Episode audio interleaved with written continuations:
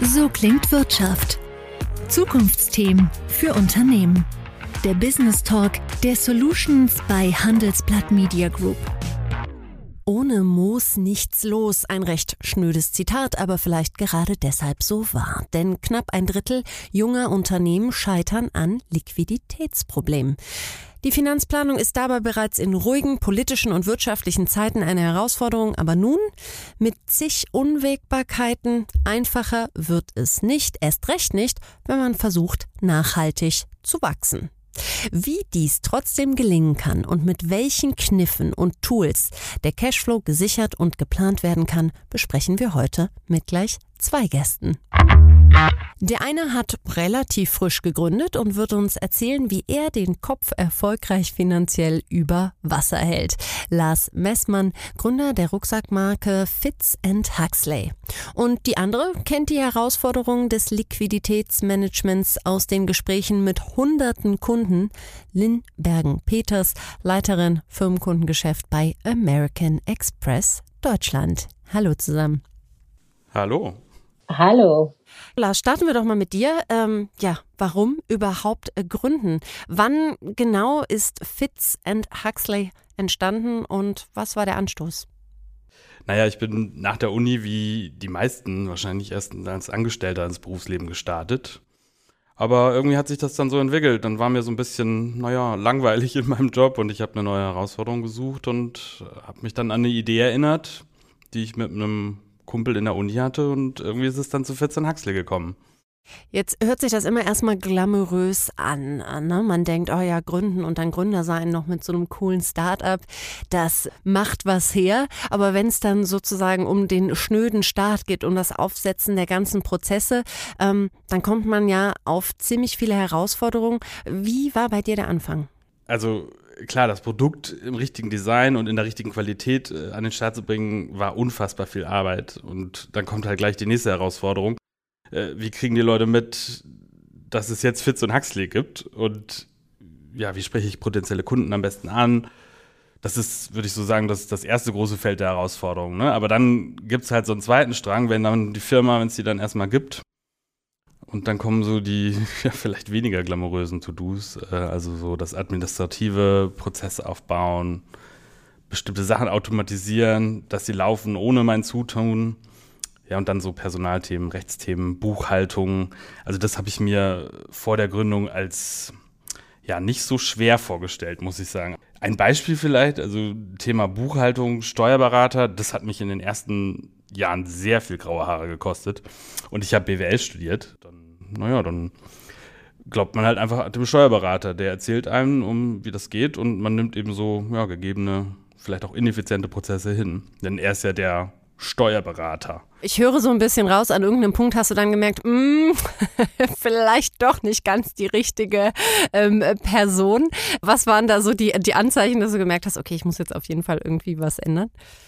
Naja, mit der Zeit hat man dann ja irgendwie einen ganz guten Überblick und dann sprichst du mal mit anderen Unternehmen, anderen Gründern und dann merkst du, naja, es geht halt vielleicht auch anders. Es geht viel digitaler, automatisierter und man muss halt die richtigen Tools und Partner nutzen und dann läuft das auch. Und aber bis wir an dem Punkt waren, den ich jetzt zum Beispiel genannt habe, das war echt ein nervenauftreibender Prozess. Lynn, ist das etwas, was du auch beobachtest, dass dieses solide finanzielle Backend das erstmal ans Laufen zu bekommen, eine Herausforderung ist? Ja, das hören wir auch öfter von, von unseren Kunden. Also eigentlich wie, wie der Lars, die wollen sich wirklich auf ihre Business sich konzentrieren, ja, die Produkte, die Kunden etc. Und ähm, die Finanzsachen sind weniger interessant für sie. Und ja, wenn sie an, an Steuerberater oder andere ähm, Berater oder Dienstleister anstoßen, die nicht so digital unterwegs sind. Das wird sehr, sehr zeitaufwendig und manuell. Und wir haben das von mehreren Kunden auch als Feedback erhalten, dass die ihre Zahlungen besser steuern und im Blick halten wollen und ohne dabei viel Aufwand zu haben. Deswegen zum Beispiel bei uns, ähm, dieses Jahr, wir haben eine Abrechnungstour gelauncht, ähm, das total digital ist. Ja, die können ihre gesamte ähm, Ausgaben komplett digital äh, verwalten, Büroeinrichtungen, Werbekosten, Reisekosten etc. Ähm, und das noch dazu, ähm, mit einer Data-Finanzsoftware ähm, synchronisiert werden kann, dann können Sie Ihre Steuerberater auch das digital weiter bearbeiten, statt jede Rechnung per Post zu Ihrer Steuerberater schicken zum Beispiel. Eigentlich ist es ja verrückt, dass die Branche da noch so weit hinterher ist, wo ja inzwischen eigentlich das Geld fast immer digital angewiesen wird. Ähm, jetzt ist das mit Liquidität und Cashflow eh schon für alle Unternehmen ein Thema. Bei dir, Lars, ähm, habe ich gehört, war es nochmal ein besonderes, denn du hast dein Unternehmen gebootstrapped. Sag uns das erstmal, was gebootstrapped heißt und für, vor welche Herausforderungen dich das dann besonders gestellt hat. ja, also gebootstrapped heißt so landläufig, dass man ähm, ja mit eigenem Geld das Unternehmen ähm, aufzieht. Also gebootstrapped, man zieht sich quasi an den eigenen Schnürsenkeln irgendwie heraus. Und ja, damit sind wir typischerweise in Berlin, glaube ich, ein bisschen atypisch, weil üblicherweise hat man irgendwie eine Idee, pitcht dann bei Geldgebern und zieht das Unternehmen dann mit deren Geld auf. Und meistens ist es ja eben nicht das eigene Geld oder nur zu einem kleinen Teil. Das war eben ein bisschen anders bei Fitz und Huxley. Den ersten Wareneinkauf, das Marketing, erstes Büro und so weiter habe ich äh, mit eigenem Geld finanziert. Und dadurch ergab sich natürlich ein ja, gewisser Druck oder sagen wir Disziplin, direkt in den ersten Monaten profitabel zu sein. Und äh, ja, als das funktioniert hat, war das dann echt ein super Gefühl.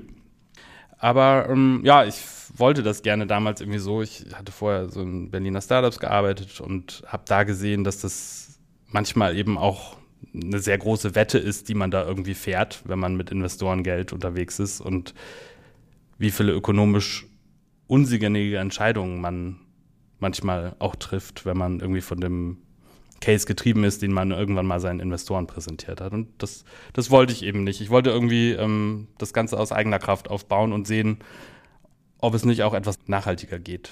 Aber klar, also mit eigenem Cash geht auch alles etwas langsamer. Man kann weniger Leute einstellen, man kann weniger Ware einkaufen, man kann weniger Marketing vorfinanzieren. Aber das war für, zum damaligen Zeitpunkt einfach irgendwie attraktiv für mich. Du hast das also geschafft. Herzlichen Glückwunsch schon mal dazu. Generell ist ja wirklich so, ich habe es am Anfang gesagt, dass mangelnde Liquidität ganz oft Unternehmen das Genick bricht.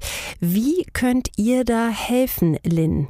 Ja, mit unseren Produkten kann man bis zu 58 Tagen ein Zahlungsziel haben. Das hilft ihnen unheimlich viel, weil ähm, wenn sie 30 äh, Tage Zahlungsziele haben, ähm, für ihre Kunden, dann haben sie ein bisschen ähm, Spielraum zu, zu spielen, ja, und die haben wegen Liquiditätsprobleme weniger. Wir haben gesehen, bei unseren KMU-Kunden ist diese verlängerte Zahlungsziel wirklich fast am wichtigsten für sie. Und die können auch dazu mit ihrer Ausgaben Punkte sammeln und dadurch können sie auch diese Punkte umwandeln und, und andere ähm, Ausgaben damit bezahlen. Aber diese bis 58 Tage, es ist echt interessant. Wir sehen mit ähm, ja, äh, deutsche Unternehmer, äh, die sind sehr rational unterwegs für sowas und ähm, sind diese verlängerte Zahlungsziel wirklich sehr, sehr wichtig. Wir haben auch andere Produkte für größere Firmen, ähm, die so eine Art Working Capital sind. Aber was wir gesehen haben, am, am meisten populär ist, ist, sind diese Produkte mit die bis 58 Tagen. Hat da auch Corona vielleicht noch mal was dran geändert? Ja, absolut. Wir haben das auch gesehen ähm, mit Kundengespräche. Ähm, da gab es auch ähm, mehrere ähm, Studien etc. Man sieht, dass ähm, ich glaube fast 40 Prozent von Unternehmen, alle Unternehmensgrößen in Deutschland, die haben gesehen, dass die Liquiditätsengpässe hatten. Ähm, und das war immer so ein, ein Riesenthema. Deswegen, äh, wir haben mit unseren Kunden immer geredet, gearbeitet etc., auch zu sehen, wie viel konnten die ausgeben und ähm, wie wir die unterstützen konnten. Lars, du hast es schon manchmal ein bisschen durchscheinen lassen. Du musstest der Welt erstmal klar machen, dass es euch jetzt gibt und dass ihr gute Produkte habt. Ähm, das Problem, gute Produkte verkaufen sich eben nicht von selbst. Wie bist du dieses ganze Thema Marketing ähm, angegangen? Ja, also relativ unbedarft. Ähm, äh, eigentlich war das damals irgendwie erstaunlich leicht. Ähm, das hätte ich so nicht gedacht. Also ich habe mit ein paar Freunden relativ hemdsärmlich irgendwie das erste Fotoshooting gemacht. Die haben wir dann genutzt, um auf Instagram, Facebook Werbung zu schalten. Und ja, obwohl die Leute Fitz und Huxley noch nicht kannten und wir irgendwie nur 100 Follower auf Instagram hatten, natürlich irgendwie alles Friends und Family, haben die dann unsere Rucksäcke gekauft und ja, einfach weil das Design und die Materialienwahl so besonders war und die das gut fanden. Und ja, heute hat sich natürlich die Werbe- und Plattformlandschaft tiefgreifend verändert und alles ungleich schwerer geworden, aber damals war das irgendwie erstaunlich leicht. Jetzt scheint es dann so zu sein, Lynn, dass man bei Google und Facebook auch mit Amex äh, zahlen kann. Ähm, wie ist das bei euch? Wie sucht ihr euch eure Partner aus? Also wir, wir reden mit verschiedenen Kunden, ja, auch in Deutschland, aber auch weltweit. Und dadurch haben wir fast über 800 Businesspartner, ja, wo man ähm, seine Geschäftsausgaben mit Amex bezahlen kann. Google, Facebook Ads, LinkedIn Ads etc. Das sind die Hauptausgaben, ähm, die wir gesehen haben bei vielen von unseren Kunden hier in Deutschland.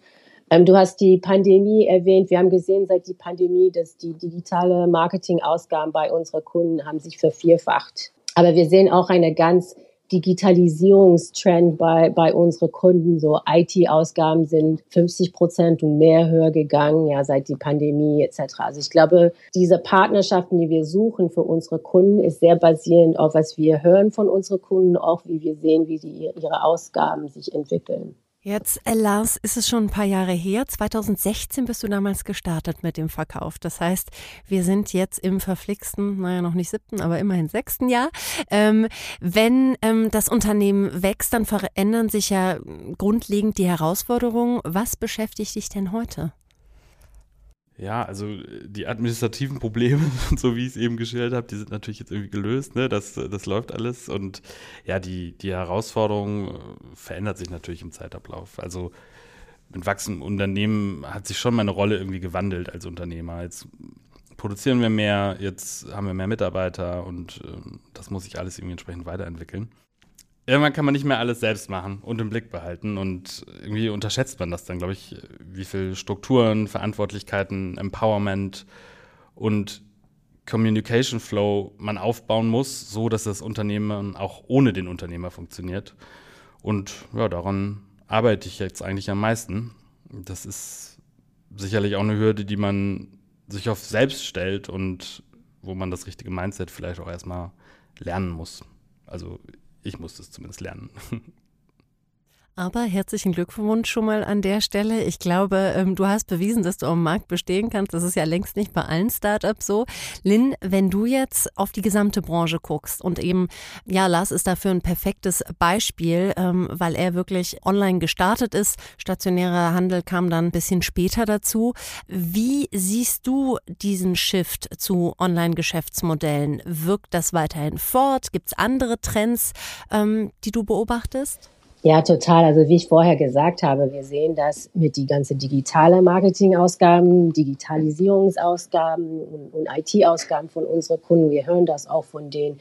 Und eigentlich ist es auch interessant, weil für viele, das ist eine Herausforderung. Lars hat angefangen mit so einer Online-Geschäftsmodell, aber wir hören auch von anderen, wie kann ich mein, mein Business mehr digitalisieren? Und Lars hat auch gerade erwähnt über Kommunikationswege und Strukturen etc. Das bedeutet auch, man muss die richtigen Tools haben, ja, Projektmanagement-Tools etc. Also wir sehen schon diese Trend, diese Digitalisierungstrend bei unseren Kunden und wie wichtig es, es wird.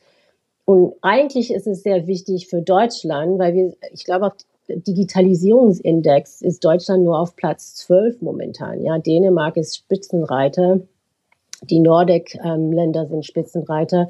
Also es ist eine, ein Thema, der sehr unsere Kunden sehr beschäftigen, von Backend-Prozessen bis Online-Marktplätze äh, etc.